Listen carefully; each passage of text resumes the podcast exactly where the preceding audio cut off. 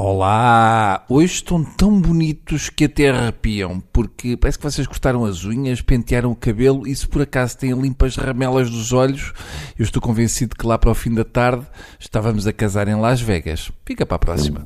Vamos então fazer aquilo que eu faço melhor. Alguém me passa uma bola? Não, ninguém trouxe? Também é que eu vou dar 600 toques numa bola sem a deixar cair. Bom, se ninguém trouxe a bola... Sendo assim, vou fazer uma crónica. Já agora, só uma pergunta. Alguém sabe o que é feito do Rui Pinto? E o Salgado já regressou das férias na neve? Hum? A nossa comunicação social consegue fazer desaparecer temas que nem o Luís de Matos nos seus melhores momentos. Ontem festejaram os 45 anos do 25 de Abril e desta vez dizer que se festejaram não é exagero porque Cavaco Silva esteve ausente da sessão solene.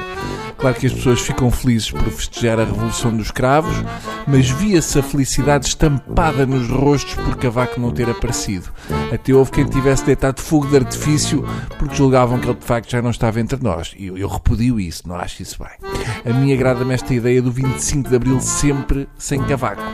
Houve um suspiro de alívio coletivo, como quando sabemos que este ano, na ceia de Natal, pela primeira vez, não vai estar aquele tio chato que não traz prendas e só se queixa da comida.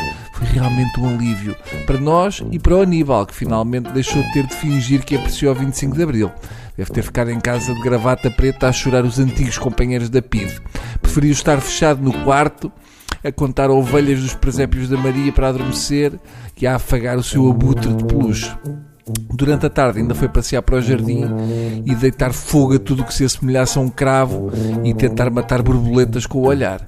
A Maria Cavaco Silva ainda o tentou convencer a ir porque tinha comprado uma roupa nova, mas o Aníbal disse logo que nem pensar e que ela guardasse a roupa para estrear enquanto fosse em excursão a Santa Combadão. Claro que, como sempre, Aníbal, ao optar por se entaipar em casa, teve aquela pontinha de sorte que o caracteriza e que teve, por exemplo, quando investiu no BPN e não teve de ouvir o discurso do Ferro Rodrigues na Assembleia da República. O Presidente da Assembleia da República já tinha dado uma entrevista ao Jornal Público onde disse que os políticos são mais maltratados do que cães.